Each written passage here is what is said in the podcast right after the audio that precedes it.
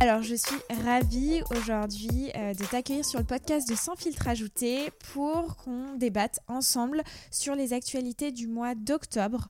Euh, donc, euh, pour rappel, pour les nouveaux qui arrivent sur ce podcast, donc l'objectif c'est que chaque auditeur peut venir avec ses sujets chaque mois, qu'on évoque entre nous. Et l'idée, effectivement, c'est de partager les faits marquants qui ont justement marqué l'actualité du mois avec nos ressentis nos étonnements, nos déceptions, et puis de partager aussi nos up and down du mois, alors sans être dans le blanc ou le noir, mais euh, l'objectif c'est euh, de donner un coup de cœur, quelque chose qui nous a agréablement surpris, et peut-être un coup de gueule ou euh, un point d'étonnement pour un peu atténuer les propos.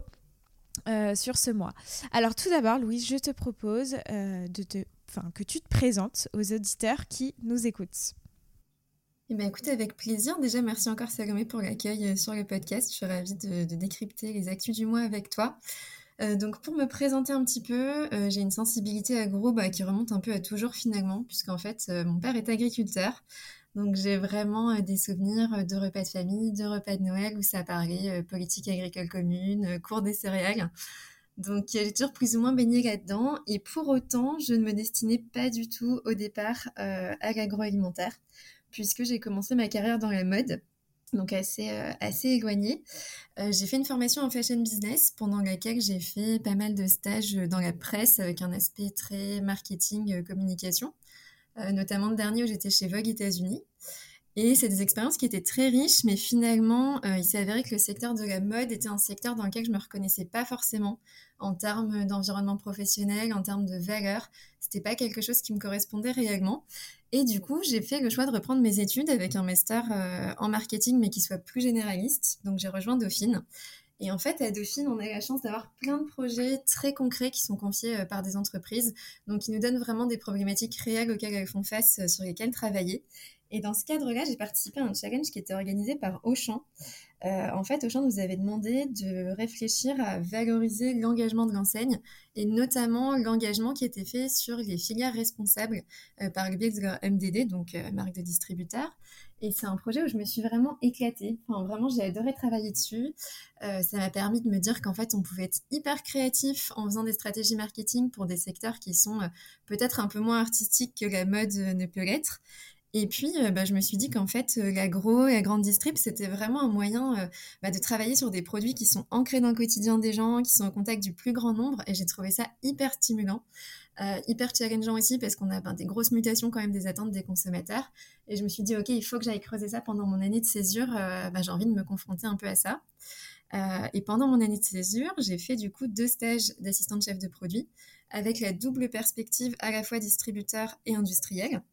Donc j'ai fait le premier, j'étais chez Casino euh, comme assistante chef de produit sur l'épicerie sucrée. C'était vraiment un stage génial, euh, vraiment hyper formateur. Et je salue Adrien, mon ancien manager, qui m'a vraiment fait monter en compétences.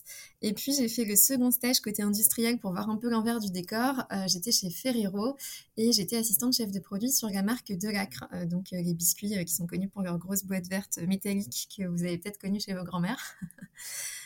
Et euh, voilà, deux expériences qui étaient très complémentaires, assez différentes parce qu'en fait, le poste de chef de produit entre distributeur et industriel, il n'est pas, pas tout à fait le même. Euh, chez le distributeur, on va avoir euh, des périmètres très larges, donc un même chef de produit travaille sur beaucoup de produits, souvent beaucoup d'inno, beaucoup de lancements, donc beaucoup de développement. Et puis à l'inverse, euh, chez l'industriel, on va plutôt avoir un périmètre un peu plus restreint. Euh, typiquement chez Ferrero, ben, on va avoir un seul chef de, enfin, un chef de produit qui ne va gérer que Nutella, un chef de produit qui va être sur Kinder Country. Donc on peut vraiment avoir un périmètre très restreint. Mais par contre, on va avoir euh, d'autres fonctions qui vont être bah, déjà une analyse beaucoup plus approfondie, beaucoup plus régulière des, des, performances. Et puis tout un levier promo-activation qui pour le coup existe beaucoup moins chez le distributeur. Donc chez Ferrero, j'avais tout ce qui était euh, lien avec le trade marketing, développement de la PLV, euh, activation shopper in store. Donc, est-ce qu'on va faire euh, du bon de réduction papier avec Catalina? Est-ce qu'on va faire du BR digital avec Shopmium? Tout ça, c'est dans la main du chef de produit. Donc, vraiment encore d'autres fonctions. Et puis après ça, j'ai fait mon stage de fin d'études chez Danone à la Global, donc au, au, siège monde, où je travaillais sur Evian en brand management equity. Et là, c'est une fonction qui est encore complètement différente du développement produit. Donc, en fait, euh, chez Danone, pour faire simple, sur chaque marque, on a deux équipes de brand managers. On a des brand managers qui sont inno, euh, très produits, et des brand managers qui sont equity. Et l'equity, bah, littéralement, la traduction, c'est capital, donc capital de marque, et on va travailler sur tout ce qui vient en fait nourrir l'image de façon assez euh, pérenne. Donc on n'est pas du tout dans le développement opérationnel des campagnes qui lui va plutôt se faire localement. On est vraiment dans euh, voilà le positionnement, la plateforme de marque, euh, tous les sujets qui sont relatifs à la VBI, donc Visual Brand Identity, donc l'identité visuelle de la marque, tout ce qui est licence, partenariat. J'ai travaillé notamment sur la collaboration avec Balmain, donc c'était marrant. ça c'est génial. On en avait échangé et justement j'allais te dire euh, euh, quel lien tu peux faire avec ton expérience euh, plutôt mode précédente et aujourd'hui, mais là c'est chose faite avec justement ce partenariat-là. exactement. Exactement, bah là c'était un peu, enfin ça a bouclé la boucle et ça liait complètement euh, la mode et l'agro. Et, de toute façon, enfin toutes les notions que j'ai apprises en termes de marketing, euh, de mode, elles s'appliquent évidemment aussi, euh, aussi à l'agro. Hein. Il y avait un côté en fait créatif très fort dans ma formation et en fait je m'en sers au quotidien aujourd'hui aussi dans mon quotidien agro. Et, là, c'est vrai que ça faisait vraiment le lien entre les deux, donc euh, donc c'était chouette. Et puis de manière générale, Evian, bah, c'est quand même une marque qui est, très forte en termes de com, en termes euh, de marketing. Donc j'ai vraiment appris beaucoup. Euh, c'était un environnement aussi international, c'était vraiment vraiment une super expérience. et puis maintenant, bah, depuis janvier, je suis retournée chez Casino. Euh, et j'occupe le poste de chef de produit sur le surgelé. Donc c'est un périmètre qui est assez large. J'ai aussi bien euh, des produits sucrés que salés, du brut, du, cuisiné. Donc voilà, je m'amuse, euh, je m'amuse beaucoup et, je suis ravie d'être de retour dans le groupe. Ça pourrait être hyper intéressant d'avoir justement, mais on en avait aussi déjà discuté, d'avoir justement un épisode croisé avec plusieurs chefs de produits et notamment une vision industrielle et distributeur, parce que comme tu l'as évoqué, il y a quand même beaucoup de, de, changements au niveau du scope, du périmètre, etc. donc deux visions croisées différentes. Je, je le note dans un coin de ma tête potentiellement pour 2000, 2024. et Louise, est-ce que tu peux nous dire comment tu as connu le, le, podcast ou le compte euh, Sans filtre ouais, bien sûr. Alors du coup, ça remonte à ma deuxième année de master. Donc toujours à Dauphine, j'ai fait une spécialisation en distribution et relations clients. Euh, master 206, c'est le petit moment promo euh, pour Dauphine. Euh, et en fait, ce master organise chaque année une cérémonie qui s'appelle les SCOPS, donc c'est un observatoire de l'innovation commerciale. vraiment, enfin, si vous êtes des professionnels du retail, je vous invite à regarder parce que ça donne vraiment accès à un condensé des innos les plus marquantes de l'année en seulement une heure ou deux. Ça couvre un certain nombre de secteurs, donc notamment l'alimentaire sur lequel moi j'ai travaillé, et ça recouvre quatre catégories, donc concept de vente, stratégie relationnelle, opération promotionnelle et service d'aide à la vente. Euh, et du coup, bah, dans ce cadre-là, forcément, les étudiants font toute l'année en fait un gros travail de veille, un gros travail d'analyse euh, pour euh, sélectionner les innovations qui seront amenées à présenter lors de cet événement. Et c'est comme ça que j'ai découvert Sans filtre ajouté. En fait, bah, je cherchais un peu des sources différentes d'actu sur l'agro. Alors, je pense que j'ai d'abord vu ton compte sur LinkedIn, et puis après, bah, de fil en aiguille, je t'ai suivi sur Insta, sur, sur Spotify, et puis ça m'a nourri ça m'a nourri toute l'année. Euh, et puis aujourd'hui, ben, c'est vraiment encore, enfin, ton travail, honnêtement, une source d'inspi au quotidien, euh, que ce soit euh, les packs avant-après, les activations, les innoproduits, enfin, je m'en nourris vraiment. je sais que très fréquemment, je partage des, des, actus à mes collègues. J'ai parfois d'autres amis qui, qui sont pas chez Casino, mais qui évoluent dans l'agro et qui m'envoient aussi des choses sur Insta, sur LinkedIn. Donc vraiment, sache que c'est hyper utile. Enfin, en tout cas, en tant que chef de produit, vraiment, c'est une vraie source hyper utile. Donc euh, merci pour ça. Et ça sert. Bon, bah écoute, c'est le principal en tout cas. Euh, merci beaucoup. Et tu vois, ça dépend des, personnes, mais beaucoup aussi connaissent d'abord le, podcast en mhm. fait et voient après la veille. Donc, tu vois, chacun, chacun son utilisation du, du média entre guillemets. Louise, je te propose qu'on passe à la deuxième partie de cet épisode, à savoir les up and down du mois. Et est-ce que tu pourrais nous partager une actualité qui t'a marqué dans le sens positif du terme, entre guillemets, ou en tout cas qui t'a agréablement Oui, bien sûr. Alors moi, une actu qui m'a vraiment fait sourire euh, ce mois-ci, c'est l'annonce du partenariat entre Carrefour et Café Joyeux. Euh, ça m'a fait plaisir déjà parce que bah, de base je trouve que c'est super chouette de, parler de Café Joyeux parce qu'en lui-même c'est un super concept. Donc pour euh, situer un petit peu, Café Joyeux c'est un concept de café-restaurant qui a été créé en 2018 et c'est des cafés qui contribuent en fait à l'inclusion de personnes qui sont en situation de handicap mental et cognitif euh, et ça contribue à leur inclusion par le travail, par la formation, par la rencontre. En fait ces personnes sont amenées à occuper vraiment toutes les fonctions de la caisse au service et c'est des fonctions auxquelles elles n'ont pas forcément accès dans d'autres entreprises. Euh, là, ce qui se passe du coup, c'est que euh, Café Joyeux va commercialiser une gamme de café dans 800 magasins Carrefour. Donc il y a vraiment un, changement d'échelle. Euh, avant, ils étaient commercialisés uniquement dans leur quinzaine de cafés et dans leur boutique online. Donc là, on arrive en grande surface. c'est hyper positif parce que pour Café Joyeux, ben, bien sûr, ça va permettre de développer sa notoriété, de faire connaître son action. ça va permettre aussi d'accéder à plus de clients, de recruter des nouveaux consos et puis d'accéder à des volumes plus importants qui sont les volumes de la grande distribution, euh, sachant que Café Joyeux conservera toute la marge. Euh, c'est là aussi ce qui est intéressant dans, dans, cette, actu. Et donc, le gain financier va leur permettre de déployer euh, le concept, d'ouvrir de nouveaux cafés et donc de, démultiplier un peu leur impact social et de permettre d'aller vers une société plus inclusive. Donc, je trouve que c'est une super, une super nouvelle. Et puis, euh, si on regarde un peu la même actu, mais plutôt sous le spectre Carrefour, euh, bah là, pour l'enseigne, ça s'inscrit en fait dans leur stratégie RSE.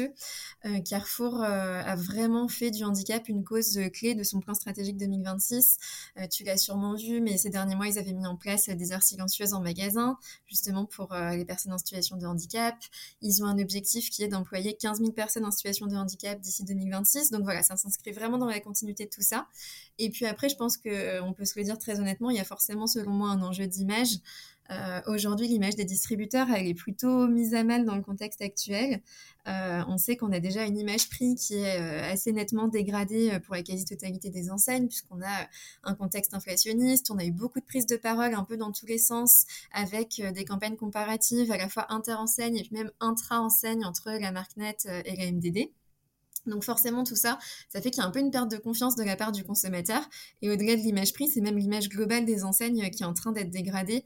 Euh, dans le référentiel qui a été publié par Kantar euh, à P8, on voit qu'on a vraiment une cote d'amour qui est dégradée euh, par rapport à l'année dernière sur toutes les enseignes hors Leclerc et Netto. Donc c'est un vrai problème. Et je pense que ce type d'action, bah, ça permet un peu d'affirmer des engagements, d'affirmer un positionnement un peu différenciant et d'aller justement tisser du lien avec les consommateurs, d'aller recréer une forme de proximité affective donc, euh, donc je trouve que c'est intéressant. Après, on a vu beaucoup cette actu dans la presse spécialisée sur LinkedIn. Personnellement, enfin, je sais pas si tu as vu en magasin comment c'était mis en avant, s'il y avait des PLV. Pour ma part, j'ai pas eu l'occasion de regarder. Donc, à voir comment ce sera communiqué. Mais en tout cas, c'est le type d'action qui voilà, permet un peu d'aller créer du lien et euh, cette fameuse proximité affective euh, avec les clients. Ouais, alors effectivement, hein, je, je l'avais vu cette actualité. Moi, ce qui m'a profondément marqué, alors c'est, je trouve que Carrefour est très fort euh, en termes de communication et c'est le poste euh, d'Alexandre Bompard, je suis d'ailleurs mhm. dessus, euh, où il y a une photo où il enlace une employée de Café Joyeux et je trouve que alors cette photo elle est hyper communicative, elle est très très forte en fait. Et c'est euh, peut-être ça qui m'a le, le, plus euh, marqué. Et euh, c'est ce que tu dis, hein, je, je, je, reprends tes mots, mais ça aide énormément effectivement pour, pour l'image de, de, la marque. mais au-delà de ça, voilà, on, sent un engagement fort et je, et je suis assez voilà, admirative en tout cas de, de ce que fait Carrefour pour activer justement ces marques. Et non, pour te répondre, je n'ai pas, je n'ai pas vu d'action en magasin, pas encore. Euh, pardon. Mais pour ceux qui écoutent le podcast, effectivement, n'hésitez pas à nous, à nous communiquer mhm. effectivement les, les images que vous pouvez voir euh, mhm. sur, euh, en magasin. Euh, alors, transition toute faite, hein, on le disait tout à l'heure. Euh, moi aussi, j'ai un hub sur Carrefour, décidément. Euh, en termes d'activation, ils sont quand même assez forts, en particulièrement en ce moment. je pense que tu as dû le voir, Louise. j'ai vu un article, en fait, sur LSA qui était hyper intéressant, sur justement la directrice du partenariat de Paris 2024 chez Carrefour, qui prenait la parole et qui expliquait l'importance du partenariat, justement, entre Carrefour et les JO 2024 de Paris. Euh, alors, du coup, c'est euh, une, actualité, moi, que j'ai plutôt vue d'un point de vue magasin, euh, parce que notamment Carrefour a perturbé ses packs sur certains packaging sur entre autres hein, sur le rayon des, pâtes euh, en euh, activant et euh, en, perturbant le pack pour justement communiquer sur, sur les JO. Et en fait, Carrefour est devenu un partenaire premium de, l'événement des, des, JO 2024 et c'est quand même une première pour, pour la grande distribution, en tout cas pour une enseigne de grande distribution. Donc je trouve que c'est assez fort, même si c'est pas la première fois que Carrefour se joint à des événements sportifs. Et en fait, euh, ce que je trouve euh, tout aussi intéressant, c'est qu'il y a des actions concrètes forcément qui en découlent pour les consommateurs, mais pas que, et aussi pour les employés. Donc, euh, en fait, Carrefour prévoit d'offrir un grand nombre de billets pour les, pour les JO hein, à travers des opérations promotionnelles. Donc, ça, on peut le voir en, en magasin. Communique en allée centrale là-dessus. Donc ça, même chose, c'est quand même euh, assez euh, inédit. Et puis, il y a aussi les employés qui auront euh, l'opportunité de participer à l'organisation des jeux et de gagner jusqu'à 7000 billets pour assister à l'événement. voilà, donc je trouve que c'est intéressant. Pourquoi? Parce que ça montre comment, en période d'inflation, la marque distributeur noue un lien assez fort avec ses consommateurs et prend de, la place hein, par rapport aux marques nationales alors ça peut avoir un, côté dangereux entre guillemets pour euh, les fournisseurs et les marques nationales en se disant euh, bon bah la marque distributeur prend de plus en plus de place et active aussi. Et ça c'est assez nouveau je trouve. On le voyait pas euh, pas tant que ça ces dernières années. Et puis un petit point d'étonnement j'ai été assez étonnée par rapport au pack perturbé sur le, le, rayon des pâtes parce que le pack ressemble étonnamment au packaging Barilla donc euh, voilà, je ne sais pas si tu l'as vu cette actu et, si tu as des éléments à, dire là-dessus, à euh, Louise. Alors j'ai vu cette actu, par contre j'ai pas vu le pack de pâtes, donc j'ai envie euh, de le regarder maintenant. mais par contre sur l'actu au global, ben, c'est marrant parce que ça fait un peu le lien avec ce que je disais juste avant et cet enjeu d'image un petit peu pour les distributeurs. Et pour moi ce type de partenariat, typiquement, ça fait partie de, de, quelque chose qui peut créer de la préférence de marque donc, euh, donc c'est hyper intéressant et, ça lit bien, euh, ça lit bien ce que je disais. Et de toute façon, quand, quand une entreprise s'associe à un événement sportif, ben derrière, évidemment, elle peut bénéficier de toutes les valeurs positives qui sont associées à l'événement lui-même. Euh, donc, euh, donc c'est hyper intéressant. Je pense que là, Carrefour euh, ben, montre que c'est un acteur qui est populaire, qui est ancré dans le quotidien des gens. J'ai vu aussi qu'ils allaient fournir tout ce qui était donc fruits et légumes frais pour le village des athlètes. Donc, il y a aussi ce côté transition alimentaire qui, fait partie de leur positionnement, qui, qui, est aussi mis en avant par le biais de ce partenariat. Donc, euh, je trouve que c'est hyper intéressant. Euh, est-ce que tu as un down ou alors plutôt euh, effectivement une interrogation, un, voilà, une interrogation, réflexion à nous, à nous partager sur ce mois d'octobre Alors c'est vraiment plus un, sujet polémique matière à réflexion qu'un coup de gueule. c'est le fait que la France ait annoncé renoncer à la consigne pour recycler les bouteilles en plastique. Euh, donc, pour donner un petit peu de contexte, en fait, l'étude de ce dispositif-là, ça s'inscrivait dans le cadre d'un objectif européen euh, qui est celui d'atteindre un taux de recyclage des bouteilles en plastique pour boissons de 77% en 2025 et 90% en 2029. Donc l'année dernière, on était seulement à 62%, donc on a quand même encore euh, une bonne marge. Euh, et donc il y avait un dispositif de, euh, de consigne pour recyclage qui était à l'étude. L'idée c'était quoi? C'était de facturer 15 ou 20 centimes supplémentaires les boissons qui sont vendues dans des bouteilles en plastique et que cette somme soit ensuite remboursée aux consommateurs lorsqu'ils rapporteraient les bouteilles dans des machines à déconsigner qui se trouveraient sur les points de vente. Euh, en fait, ce débat-là, il opposait euh, d'une part les industriels et les éco-organismes type Citeo, qui étaient plutôt en faveur du dispositif, et de l'autre, les collectivités locales, qui, elles, étaient plutôt contre, pour la simple et bonne raison qu'en fait, elles ont investi dans la collecte des déchets pour atteindre cet objectif européen, et finalement, elles se verraient privées de cette collecte, qui se ferait donc directement euh, sur le point de vente. Euh, mon point de vue là-dessus, c'est plutôt de me dire, est-ce qu'on n'est pas quelque part en train de se tromper de débat, dans le sens où c'est bien une consigne pour recyclage et pas pour réemploi.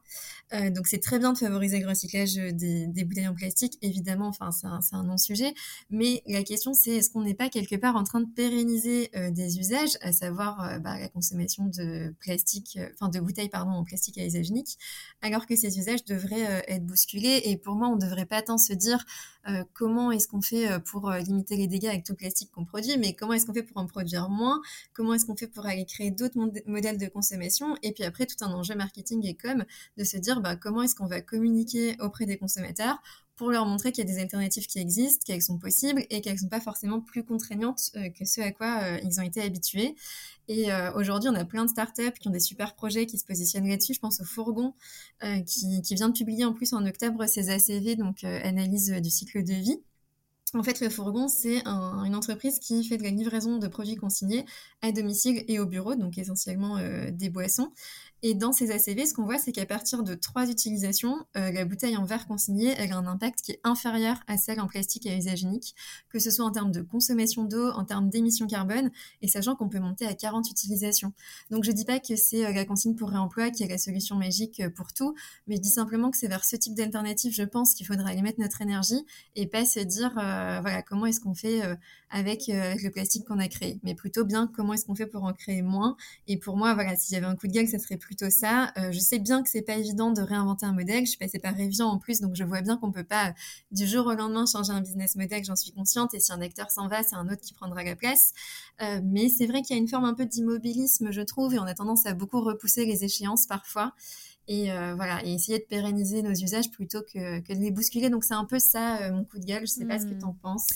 écoute, je trouve que c'est hyper intéressant et tu as souligné un point euh, qui me paraît important euh, de, redire, euh, c'est surtout comment tu accompagnes le consommateur dans des changements de modèle. Et, ça, je pense que c'est clé. et, ça permettra de faire la transition toute faite aussi avec mon prochain point, mais parce qu'il y a beaucoup de déclaratifs où effectivement les consommateurs veulent changer euh, au profit de l'environnement. Euh, mais on le voit, euh, effectivement, il y a un monde entre ce qui déclare et les études et ce qui se passe réellement dans les paniers. Et, et au-delà de mettre en place le dispositif ou non, c'est comment on influence le consommateur pour euh, faire les bons choix. Euh, et aujourd'hui, on pâtit un peu des modèles qu'on a mis en place euh, il y a longtemps. Après, on, a traversé des crises qui n'étaient pas les mêmes et qu'aujourd'hui, on est dans un contexte où effectivement l'environnement est clé. mais effectivement, c'est comment on accompagne le consommateur dans ces changements. Et je pense que ça, il faudra qu'on qu'on s'y attelle au même titre que de mettre en place un dispositif. Voilà. Euh, mais, transition toute faite parce que effectivement alors moi aussi j'ai un down alors je sais pas si c'est vraiment un coup de gueule ou autre euh, notre euh, ami Olivier Dovers, euh, qui est toujours très pertinent euh, dans ses posts, là a posté la semaine dernière une étude qui a été réalisée par Opinionway, qui montre un graphique avec justement les efforts que les clients sont prêts à faire pour le climat. Euh, qu'est-ce qu'on en ressort finalement de, ce schéma? Euh, Tu l'as euh, sous les yeux comme moi. C'est que effectivement, les efforts les plus instinctifs, on va dire, pour les consommateurs sont renoncer au sac à usage unique à hauteur de 64%, acheter moins à hauteur de 53% et acheter des produits alimentaires anti-gaspillage à hauteur de 57%. Et après euh, vient euh, plutôt en bas de classement acheter en vrac à 24%, éviter euh, des magasins surclimatisés ou surchauffés à 28%. Euh, pourquoi mon point d'interrogation, euh, c'est que je trouve que dans ces études, il y a plein de choses à mettre en perspective, euh, en tout cas en réflexion, et je, lisais les commentaires qui étaient assez intéressants, notamment un qui disait que pour apporter aussi du changement dans les modes de consommation, il faut mettre en perspective l'accessibilité territoriale, donc notamment où sont basés les consommateurs. Ben, Aujourd'hui, on a dans des zones euh, urbaine et rurale, sans surprise. Et donc, euh, bah forcément, en zone urbaine, on est plus facilité à opérer ces changements. C'est toujours pareil, c'est comment on accompagne le consommateur dans ces, euh, dans changements, avec notamment les transports en commun et ou les, les, vélos, etc. Donc, euh, quid de, euh, dans les campagnes, comment on équipe ça pour aider justement cette euh, transition-là. Et puis, on est aussi dans une période où l'accessibilité prix, elle est clé, d'où le acheter moins à 53%, qui fait aussi absolument sens par rapport à l'actualité. Et même chose pour acheter des produits alimentaires anti-gaspillage. Donc ça, c'est vraiment un point qui est, qui est clé, c'est mettons en perspective le contexte économique dans lequel on est. et puis, je, trouve que, comme je le disais précédemment, il y a une urgence climatique aujourd'hui euh, euh, qui, est, qui est clé et il persiste une différence conséquente entre le déclaratif, ce qu'on peut voir dans les études, et le réel dans les paniers. Donc je pense que voilà, ces études sont hyper intéressante. Maintenant, c'est comment on, s'active rapidement pour mettre en place des choses et comment on accompagne le changement, chose qui est absolument clé. Et il y a un dernier point aussi que je veux mettre en, enfin, en, lumière, c'est les ordres de grandeur. Dans le climat, quand on veut euh, mettre en place, euh, en tout cas, des, modes d'alimentation un peu plus responsables, euh, c'est qu'est-ce qui a un vrai impact sur la planète et le, plus important. Est-ce que c'est venir avec son propre contenant? Est-ce que c'est plus acheter en vrac? Est-ce que c'est renoncer aux usages uniques? Je pense que ça aussi, c'est un, une chose où on est assez peu éduqué. Alors, c'est des sujets qui m'intéressent parce que je m'y intéresse de plus en plus en ce moment pour ma consommation personnelle. Mais c'est de se dire, voilà, est-ce que euh, quels sont les premiers jalons que je dois mettre en place pour une alimentation plus responsable. Et en fait, c'est vrai que euh, le consommateur et même moi, on se dit tout de suite euh, plastique, plastique, faut arrêter le plastique, mais il y a sûrement d'autres choses à mettre en place avant qui ont beaucoup plus d'impact pour l'environnement. Et je reste aussi convaincue que oui, les politiciens ont un rôle à jouer, ça c'est clair. Oui, euh, les marques, les enseignes de la grande distribution ont un rôle à jouer et on doit être euh, prescripteur par rapport à ça. Maintenant, euh, le, les actions individuelles sont clés aussi et je pense que tous, enfin, voilà, on a tous un rôle à jouer à titre individuel. Donc voilà, c'était pas tant un coup de gueule, mais c'est juste comment on pousse un peu plus la réflexion un peu plus loin euh, comment on met au regard des ordres de grandeur, euh, et puis aussi le contexte euh, aujourd'hui qui fait que c'est pas forcément évident, quoi. Voilà. Bah écoute, c'est hyper intéressant et enfin tu l'as dit, je pense que enfin cette différence entre le, déclaratif et ce qui est vraiment fait, bah c'est vraiment lié au fait que le consommateur a une volonté qui est double. À la fois on veut mieux consommer et à la fois on veut préserver notre pouvoir d'achat et donc euh, donc c'est évident. Euh, et après ce que tu disais sur euh, un peu la, pédagogie à mettre en place pour accompagner le consommateur, je suis hyper d'accord avec toi pour savoir justement et je m'y intéresse aussi beaucoup moi en tant que consommatrice, enfin à titre personnel. Pendant longtemps je me suis dit, euh, voilà, mes fruits et légumes, j'achète français, j'achète français, j'achète français. Et puis finalement, en fait, euh, bah, je fais une fresque du climat et je me rends compte qu'avant le transport, c'est vraiment le mode de production qui est plus important et que peut-être il vaut mieux acheter euh, un produit, enfin des légumes qui vont favoriser l'agriculture régénérative plutôt que des légumes français. Donc, je pense qu'il y a vraiment un, rôle de, pédagogie de la part des distributeurs ou de la part de, des industriels, mais il y a quelque chose à mettre en place effectivement pour accompagner les consommateurs dans cette transition parce qu'on peut mettre en place des actions individuelles, mais je pense qu'on a vraiment besoin quand même d'être euh, d'être guidé et tout le monde n'a pas le, même niveau de connaissance là-dessus. Et puis je pense que le distributeur a aussi sa responsabilité bah, dans l'offre qu'il choisit de mettre à disposition euh, tout simplement de ses clients. Euh, là, j'ai vu passer en octobre une actu qui était faite que Auchan renonçait à commercialiser des pommes qui viennent de l'hémisphère sud. Et je trouvais que c'était une super nouvelle. Comme ça, le, enfin, je dire, la responsabilité n'est plus uniquement sur le, dos du consommateur entre guillemets, mais tout simplement on lui on restreint aussi ses choix euh, pour, euh, pour l'encourager à adopter une consommation qui soit plus responsable. Donc je trouvais que c'était aussi une, bonne actu et ça fait le lien avec, euh, ce que je disais. Ouais, tout à fait. Non, mais je trouve que c'est intéressant. Et puis, tu as parlé de la fresque du climat, c'est quelle outils on met aussi en place. Euh, mhm. Je pense que nous, en travaillant en grande distribution, en alimentaire, on est quand même relativement, enfin je l'espère en tout cas, euh, sensibilisés par rapport à ça. Moi, j'ai fait la fraise de l'alimentation et je trouve que c'est des, euh, des ateliers qui sont... Enfin, là, clairement, je fais la promotion de ce qu'ils font parce que je trouve que c'est génial. En fait, c'est hyper marquant et tu ressors avec quelques actions, mais peut-être minime, mais en tout cas, je trouve que ça fait du bien d'être ultra informé et de se dire euh, voilà, comment, euh, comment on peut mettre en place des choses, même à titre individuel et collectif, dans le sens où on travaille tous pour des organisations qui ont un impact aussi euh, pour la planète. Louise, tu as aussi une autre actualité à nous partager, plutôt côté fournisseur. Ouais, alors c'est une, actualité très marquette, très produit hein, en tant que, chef de produit. Euh, c'est Andros qui veut bousculer le marché de la pâte à tartiner avec euh, Beanuts. Alors on en a beaucoup entendu parler de cette actualité, ça faisait presque un peu débat sur LinkedIn euh, parce que les gens se disaient est-ce que c'est vraiment si innovant que ça? Pour moi, ça l'est. Donc pour expliquer un petit peu vraiment cette, cette actu, donc Andros c'est un spécialiste de la transformation des fruits qui est connu pour les compotes à sa marque éponyme, pour ses confitures Bonne Maman. Et là Andros la marque Andros Beanuts, qui est donc une pâte à tartiner à la cacahuète, qui est déclinée en deux versions, une version crémeuse, une version euh, croustillante. Et c'est un lancement que je trouve vraiment intéressant à plusieurs égards. La première chose, c'est que si on parle un petit peu chiffres, c'est un marché qui semble déjà particulièrement porteur et, stratégique.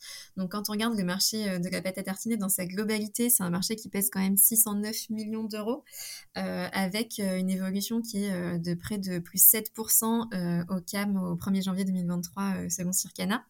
Ce marché-là, est dominé évidemment par les pâtes à au chocolat, mais on a des nouvelles variétés, dont celle au beurre de cacahuète, qui sont en forte croissance, hein, puisqu'elles enregistrent presque plus 20% sur la même période. Donc on voit qu'il y a quand même quelque chose qui se passe. Et là-dessus, Andros a de grosses ambitions puisqu'ils ils entendent acquérir au moins 50% de parts de marché. Euh, pour ce faire, bah, ils ont une vraie volonté de démocratisation du produit. Euh, le peanut butter, ça reste un produit qui est quand même encore assez peu présent dans les rayons européens. Et quand on analyse un petit peu la stratégie d'Andros, bah, selon moi, cette démocratisation, elle se fait par quatre axes. Euh, on a d'abord une démocratisation par l'implantation, parce qu'en fait, Andros a choisi d'implanter euh, Beanuts dans un rayon pâte à tartiner conventionnel et pas dans le rayon produit du monde où on peut retrouver d'autres peanut butter américains. Donc ça veut dire qu'on voit déjà que ils ont une cible qui qui est, euh, qui est plutôt euh, une cible euh, novice, on va dire, à la recherche de produits gourmands, plus qu'une cible experte déjà connaisseuse du produit. là, Binot s'est vraiment positionné en concurrence frontale avec des pâtes à tartiner classiques type Nutella. Euh, ensuite, il y a une démocratisation qui se fait par la recette, par l'usage, puisqu'en fait, le produit a une texture qui est lisse, qui est onctueuse, qui est donc facilement tartinable, et donc qui est adapté à un usage euh, plutôt euh, français du produit pour petit déjeuner, pour le goûter. Ensuite, on a une démocratisation par le prix. Donc, il y a un prix conseillé qui est de 3,49€ les 325 grammes. Donc, ça amène une vraie accessibilité. Il y a un indice prix kilo qui est vraiment nettement inférieur à celui des concurrents peanut butter qui sont actuellement présents sur le marché. Et puis ensuite, il y a une démocratisation par la com. Donc, Andros cible clairement une cible jeunes, hein, euh, jeunes adultes qui sont âgés de, 15 à 35 ans. Et il y a un message assez clair qui est vraiment celui de mettre en avant le côté addictif du produit et la gourmandise. Donc encore une fois, on est vraiment plus sur la gourmandise que sur le côté euh, euh, nutritionnel. Et puis après, ce que je trouve intéressant avec cette, euh, cette inno, c'est que ça va vraiment dans le sens d'une alimentation qui est engagée. Euh, D'abord parce que euh, c'est euh, un produit donc qui est végétal, qui est riche en nutriments. On a un taux de sucre qui est moins élevé que dans les pâtes à tartiner à base de chocolat. on a le claim source de protéines et fibres qui est vraiment mis en avant sur le pack. Et puis ça va aussi dans le sens d'une alimentation engagée parce que c'est responsable d'un point de vue environnemental. En fait, la culture de la cacahuète, elle est vraiment plus respectueuse de l'environnement que celle du cacao. La cacahuète, il faut savoir que c'est une donc, en fait, elle va permettre d'enrichir les sols en azote, d'enrichir les sols en matière organique et que tout sans requérir beaucoup d'eau. Donc, de ce fait, sa production, elle s'inscrit vraiment dans une démarche qui est une démarche d'agriculture régénérative. Donc, c'est hyper positif. Et en plus de ça, Andros a pour ambition euh, de, de se fournir en cacahuètes euh, européennes quand la majorité des cacahuètes provient aujourd'hui d'Inde et de Chine. Donc, il y a vraiment un côté euh, responsable voilà, d'un point de vue environnemental que je trouvais intéressant. Et puis, selon moi, bah, cette inno, elle réunit quand même un certain nombre de facteurs clés de succès. Euh, on sait qu'en période de crise, les innovations qui sont recherchées par les consommateurs, euh, c'est des innovations qui vont leur apporter de la réassurance, qui vont leur apporter euh, de l'accessibilité. C'est des innovations qui vont avoir un message clair, un bénéfice clair, euh, et, c'est le cas avec euh, Beanuts. Et puis, c'est des inos qui vont aussi bénéficier d'un soutien promo qui est important, puisqu'en fait, qui dit période de crise dit, on le sait bien, euh, rationalisation des achats par les consommateurs, qui vont davantage se baser sur leur liste de courses, et d'où le fait d'avoir un soutien promo important pour avoir une présence à l'esprit qui soit déjà forte avant même l'entrée du consommateur en fait sur le point de vente. Donc à suivre, mais je trouve que ça, ça coche quand même un certain nombre de cases. Et puis au-delà de Beanuts, je trouve que ben, c'est quand même une entreprise qui a une capacité d'innovation qui est assez folle et je trouvais ça chouette de la mettre en avant dans le podcast. Euh, c'est vrai qu'ils explorent beaucoup de nouveaux marchés, ils vont beaucoup chercher euh, de nouveaux relais de croissance alors qu'ils sont quand même déjà leaders sur d'autres segments. Euh, on sait que la pâte à tartiner Bonne Maman, ils en ont fait un succès. Elle est à la troisième marche du marché en, à peine deux ans. je ne sais pas si tu avais vu, mais je pense que c'était cette année, ils ont lancé une gamme de nutrition sportive que j'avais trouvé hyper intéressante, Androsport, qui était euh, euh, vraiment chouette en termes de segmentation de l'offre parce qu'il l'avait segmenté par euh, usage en fait et par moment de consommation pendant la pratique du sport. Donc il y avait des produits boost à, consommer avant l'effort, des produits récup après, des produits énergie pendant. Donc tout ça, enfin voilà, c'est, je trouve que ça montre bien la capacité d'innovation d'Andros et, que c'est hyper intéressant. Et ça me permet de faire le parallèle avec bah, le contexte un peu plus global sur les innovations. on sait que de façon générale, depuis quelques années, on a quand même moins d'innovation et une performance moyenne qui se dégrade. Et pour autant, bah, l'innovation, ça reste un facteur clé de succès pour les entreprises. Euh, et là, c'est Nielsen qui publie ce chiffre, mais les industriels dont les ventes qui sont liées à l'innovation augmentent sont 1,8 fois plus susceptibles de voir leur vente totale également en croissance. Donc on voit que même si on a moins d'innovation, bah, ça reste hyper stratégique pour les entreprises de continuer euh, à innover. Et voilà, je pense qu'en temps de crise, bah, Binuts a, toutes ses chances pour, euh, pour être un succès. Donc à suivre. Et en plus, je sais pas si... Est-ce que tu as goûté cette innovation? Ouais, j'ai goûté la version crémeuse. D'accord. Que j'ai trouvée euh, excellente. Ouais, moi j'ai goûté la version euh, crunchy du coup que j'ai trouvée extrêmement bonne euh, également. Donc effectivement, bah, très bien. à suivre. Voilà. moi, je voulais te parler pour conclure cet épisode de Leclerc. On en entend tout le temps parler. Il y a eu un article en fait la semaine dernière qui est sorti, un article de LSA qui justement explique le succès de Leclerc, dont les parts de marché ne cessent de croître à chaque période. c'est impressionnant. c'est assez impressionnant. Et d'ailleurs je vous spoiler alerte, euh, j'ai euh, euh, créé une vidéo YouTube qui sortira en décembre sur justement Édouard Leclerc et la création de, de Leclerc. Donc c'est hyper intéressant d'avoir un peu l'historique et, et l'histoire de, de, ce mouvement. donc LSA met en lumière effectivement la très bonne stratégie de l'enseigne. Alors Ici, on n'est pas là pour débattre sur si c'est bien, si ce n'est pas bien, etc. Parce qu'il y a aussi de la controverse euh, derrière cette enseigne. Là, l'objectif, c'est vraiment de mettre en lumière les points saillants et, euh, clés euh, du succès de l'enseigne. Donc, effectivement, sans surprise, c'est une stratégie qui est axée sur les prix bas.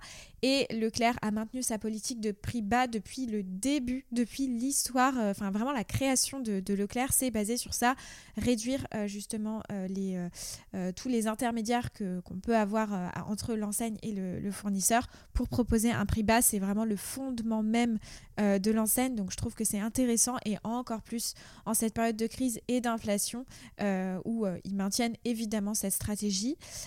aussi parce qu'il il y a eu effectivement une réorientation des consommateurs euh, notamment avec euh, quelques sorties de route d'autres euh, enseignes de la grande distribution qui font que ces consommateurs se sont réorientés vers Leclerc.